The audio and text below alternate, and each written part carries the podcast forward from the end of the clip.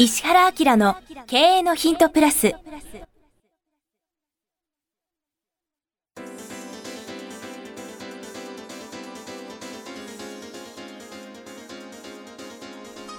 ポッドキャスト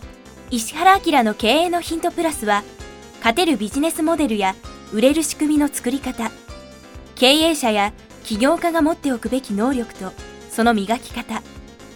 リーダーの育成や強い組織の作り方などについて経営コンサルタントの石原明がリスナーの皆様からのご質問に直接お答えする形でお伝えしていく番組です。企業を継続発展させるためのノウハウを提供する日本経営教育研究所株式会社がお届けいたします。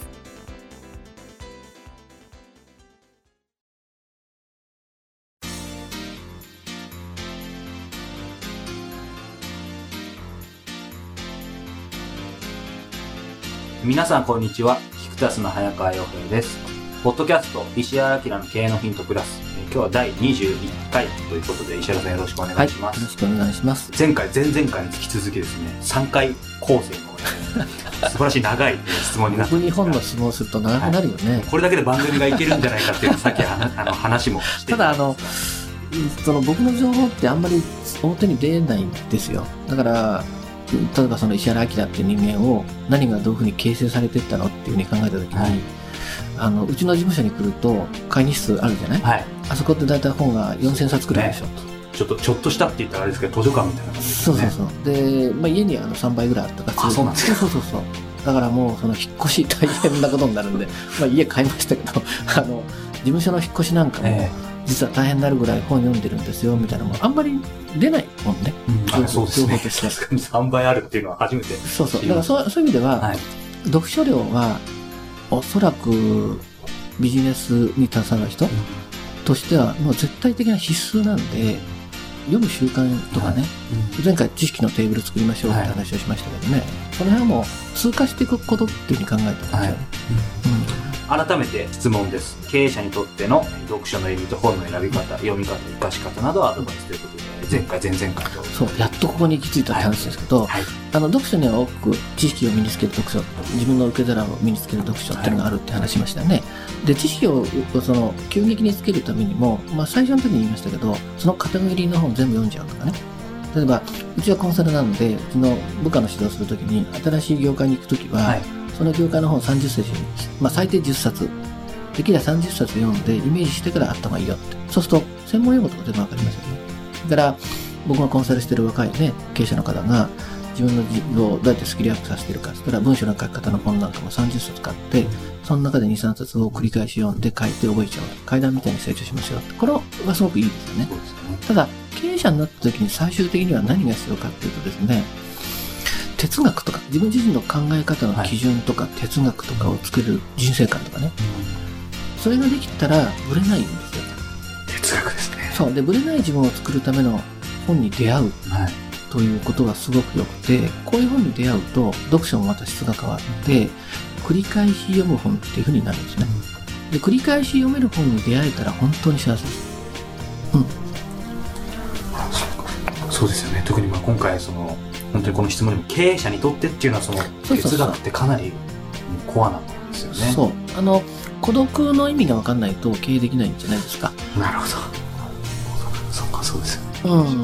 うん。あの、孤独であって楽しいことなんですよね。はいで、うんと、人と同列にならないっていうことが経営者の位置づけなんですよ。あの、なので、その辺も理解できると思いますけどね。っていうことで。あのまさにその、まあ、経営者にとっての哲学を、まあ、身につけるぶれない自分を身につけるっていう意味でもその、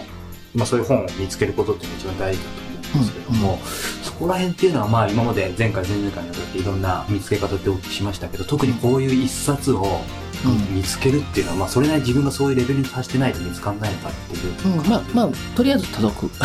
まずは、多読。要するに受け皿作ってるんだと思って読み,、読みながら、はいいや、この本っていう本に出会いますから、見つけていくのはその人その人だと思うんですね。ただ、あの、うんとね、1回目に言ったけど、最近の本って本当に死を抹殺で経営の根幹がないって話したじゃないですか。で、あの経営の根幹書いてる人たちですね。もうちょっともうお亡くなりになってる人たちの方層の本は、その辺の哲学系の本が非常に、まあ、哲学のこと書いてないんだけど、本を読みながら生き方を教えてくれるとか、あの、そういう意味では非常に良いですね。なるほど。今多分この石原さんの言葉を聞いて皆さんも聞きたいと思うんですが、まあ、あの、前回、えー前々回、まあ、藤田伝さんの話も出てきましたけども、あの、石原さんの中で、まあ結構そのバイブルじゃないですけど、何度も。わかりやすいとしたら、あの、生き方を教えてくれるとしたら、前に言った糸川秀夫さんの本。あ、はい。あれなんか読まれたらしい読むんですね。だから、いあの、出光興産はい。の、あの、創業者のね、出はい光佐渡さんの書いてる本なんかも僕ご紹介しましたけど、あの辺の年代の人が本当にきちっと書いてる、もしくはきちっと、あの、取材されてる、はいあの、取材してる人がその人大好きになっちゃってる本っていうのがあるんですよ。それあはもうそういう本がすごくいい。はいだから、創業社長がもう本当に初めて書く本は結構面白いですね。あ。初めてっていうのは結構ポインもうこれトな感じポイントポイント。で、2冊3冊4冊書いちゃうともう薄まっていっちゃうので、本ってそうそう書けるもんじゃない？じゃない？ですね。もう労力と、労力というか、こう、すべてを。そうそう。だからまあ本当にその数年に一回しか僕は書けないものだと本来思ってるんだけどね。まあその、なんていうのかな、ずっと残したいっていうふうにはい考えたらそういうふうに書くべきだと思うんですけど、いいですね。それからあの、藤沢武雄さんって言ったでしょ？あの、本田宗一郎のあはいナンバー2。はいあの人が書いてる経営に終わりはないなんていう本も、今どうなってるのかな。絶版だっていうか、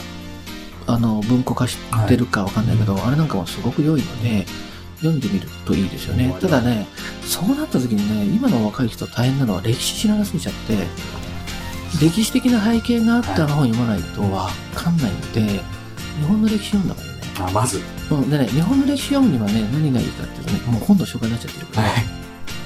福田和也はい。の書いている、魂の昭和史っていう本はすごくいいですよ。福田和也さん、魂の昭和史ですね。あの、福田さんっていうのは慶応の今、助教授かな。はい。うんで、まあ本たくさん書いてて、いろんな分野、学者なんでね、いろんな分野書いていて、まあちょっと今だと薄まっちゃってる部類になっちゃってるので、本を選んだ方がいいけど、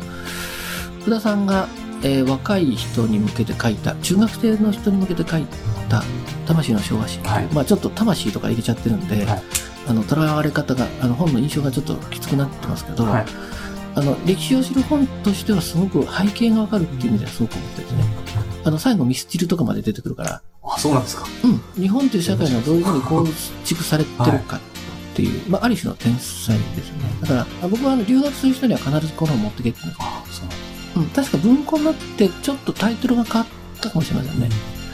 なんでかっていうと、うーん、知識人っていうのはその国の歴史をちゃんと喋れる人っていうのはもう最低カテゴリーなんですよ。だから英語喋れるからって言って日本のことを喋れない人いっぱいいるでしょ。はい。独人なのお前って言われちゃいますけど、そういう意味では国際的に見ても歴史は絶対知ってないとアウトなんですね。で、歴史ってね、もうあの勝ったやつが作っていくんでね、本当厄介なんですよ。ベースが抜けてしまうともうわけわからんぞみたいなになってしまうんですけど、まあその辺のことも読みながら、さっきのね、藤沢夏さんとか歴史背景がわかると非常に良い。うんそういう意味ではまずその本質的なこういうなんなんでしょう、まあ、哲学とかバイブル的な本にまあ出会いたかったりそこをものにしたければ、うんまずバックボーンとして、そうそうそう特に若い人でも歴史そうそうそう。あの、今度僕がやるセミナー、そういうことも喋ろうと思ってます。本格的な人間育成したいみたいな感じも含めて、堀江さんとやりますけどね。あのーちょっと、様子的にはそういうのも教えた方がいいですよね。そうですよねあのかなり根源的なところなんですがあの結局本もあくまでもなんて言うんでしょうやっぱり手手段というかツールに過ぎないのでそのに、うん人間として、うんまあ自分の夢だったり目標だったり、うんまあそこを達成するためのあくまでもものですよね。あの、人生はさ、あの、人間には能力無限にあるじゃない。でも人生ってい一回だから、実は何をやるか、いや何をやらないかっていう線引きがすごく必要なんですよ。で、線引きするっていうことは生き方に筋を通すってことだから、そこには考え方とか、主義とか哲学がないといけないんですよね。決断するって、なんで自分ができないかって、人ができないかっていうと、決断するってことは他をやらないってことだかそうですね。ら。でしょ？決めて立つわけです。そうそうそうそうそう。で、よりどころがないっていうのはアウトじゃないですか。だからそれは哲学としての自分のバックボーンになるんだけど、それは生き方に触れない限りはできないんですよ。人のね。なんでそういう本を読んで、そういう素晴らしい生き方した人たちの、その考えとか、その生な雰囲気に触れることによって変わったりね。あるいはどこまでその人が深くものを考えて、そういうふうな、なんだろう、ことを僕らに教えてくれるというふうにあの、思ったんだろうみたいなところに触れた時っていうのはさ、多分早川君もあると思うけど、本を読んだことで、一回自分の才能が、細胞細胞がもう爆発してね、飛び散って再結合するって感じ、わ、はいかるでしょ？わかります。はいわかるよね。しばらくジーンってなって思考が止まっちゃうとかさ、この人一体どうやって生きてたんだろうとかって深みはまる時あるじゃないですか。あれ少なくとも、もう何十回かなんかはやんないと、ほんなら哲学なんかいや、本当そうですね。できないんですよね。で実は僕読書するっていう人いっぱい知って、まあ若い人たちの話を聞きますけど、その読書ができてないんですよ。だから経営者がどうしようもない。うん。だからそういう意味での、経営者としての読書は哲学スクール読書ね。あの、そこに本が置いてあることによって、その本を見たときに自分が修正される。うん、なるほど。だ極端な話読まなくてあ、も。もう物理的なもんです。だから本、本は絶対、あの、本箱に入れとくべきだとかいうのはそうで、辞典ですからね、はい本は。だから、どこに何が書いてあったかっていうこともあるし、それから繰り返し読みたい本のカテゴリーがあるし、ね、これは1年か2年に1回読みましょうだし、毎日読むっていうのは、でも、昔成功した人のなんかいろんな情報とかね、あの、あるじゃないですか。成功哲学なんかでもありますけど、成功する人って絶対繰り返し読む何かを持ってるよね。そうですね。あれで自分が元に戻るんだよね。それがないとぐるぐる回ってそうそうそう、ぶれたままですよね。そうそうそうそうそう。だからそういうことを見つけられたら本当に読書としては幸せで。深いですね。いや、本当。あの確かにあの私も最初はそういった読み方できなかったですがある程度いろいろ読めるようになるとやっぱりそのなんだろうその文章そのものでは推し量れない本当の、まあ、文脈というかその奥にあるものとかこの人こういうこと言いたかったんだろうなとかあと自分が一回読んだ時は気づかなかった部分が成長していくとまた違った部分が分かるまあそうだよね。やっぱそれって大きいですよね。いや、だから計り知れない愛情を感じたりしないの。そのど、ね。著者に対して。はい。会ったことなくても。僕はその会ってしまおうと思っちゃうんで。す だから、はい。そこに対して僕なんか敬意を払うので、少なくともそういうふうに触れさせていただければ、はい。僕はその考えを教えてもらえたので、もっと加速して成功しなくちゃと。か、はあといただいたものを何かの形で返さなくちゃと思って、本を書くけどね、僕は。なるほど。うん。あのお話はつきませんが あの今後も定期的に本の話はしていきたい危ないポイントが来るとなんか長くなっちゃうかもしれないけど。あの最後にもう一度この番組聞いてる方は、まあ、本、まあ、初心者の方もいらっしゃれば相当読まれてる方もいると思うんですけども、まあうん、そんな皆さんにという欲張りなちょっとあのアドバイスを何かいただければと思います一言うん。うん、やっぱりその、まずはたくさんの本に触れた方がいいですよね。たくさんの本に触れないといいも悪いもわからないでしょ？はいですよね。で、その中で、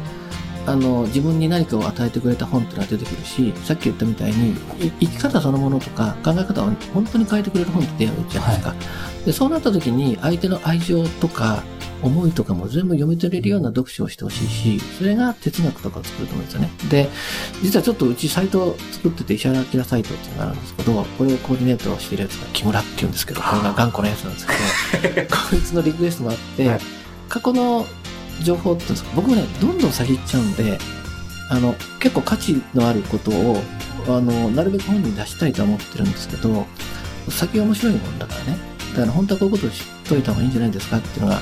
あの、彼なんかいつも僕と一緒にやり取りするんでわかるみたいなんで、ライブラリー作ってほしいっていう本ですね。で、多分僕の書く書評って、全然違う書評なはずなんで、あの、僕の主観の入った書評をいっぱいそのサイト上になんかで載せようと思うので、そこなんかも見てもらいなが面白いですねら、うん。石原さんがおすすめされてる本とかその考え方ってやっぱりもうそれこそ本当に世の中で言われてるまあ上っ面って言ったらあれですけどそういったものとは一線を画してうそうそう。で、木村君が僕に言ったのは、そのこの本の読み方とか、位置づけとかも一緒に書いてくれって言ってるので、いいですね読み方え、これすごく大事で、本読ませる。あの、経営者の人がね、社員に本読んでって言うのは、何にも言わないで渡すから意味わかんないですよ。確かにこれいいよって言てもこれは人を紹介するときもそうですよね。プロデュースしないとダメなんですよ。だからこの本はね、って、こうでこうでこういうのが入ってて、今何々君ってこうじゃんって。だからそういう意味では、こういうふうに読んでもらうとすごくいいから読んでっていうと意図的に入りますよね。もちろんそれがわかあの、それをしなくなってもいい関係作ることが最終的には重要で、この本を読めって言って、読まれた方がそれを推し量ってくれたら最高いいんですけど、最初なんかそういうふうにした方がいいね。だからプロデュースするのを僕がその書評でしますから、あの読み方も含めてね、見たりもらったらいいなと思いますけどね。楽しみですねそうですね。はいなるほどありがとうございました。ははいい。ありがとうございましたまた今後も本の話は断ることにお聞きしたいと思います。はい。よろしくお願いします。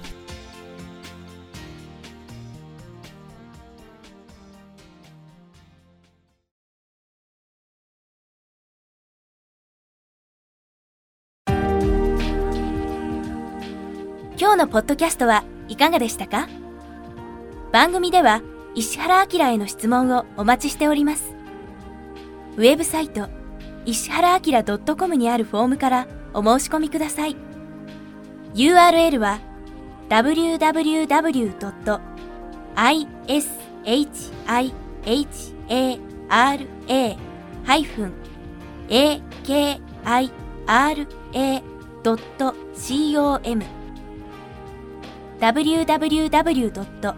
石原 -akira.com です。それではまたお耳にかかりましょう。ごきげんよう。さようなら。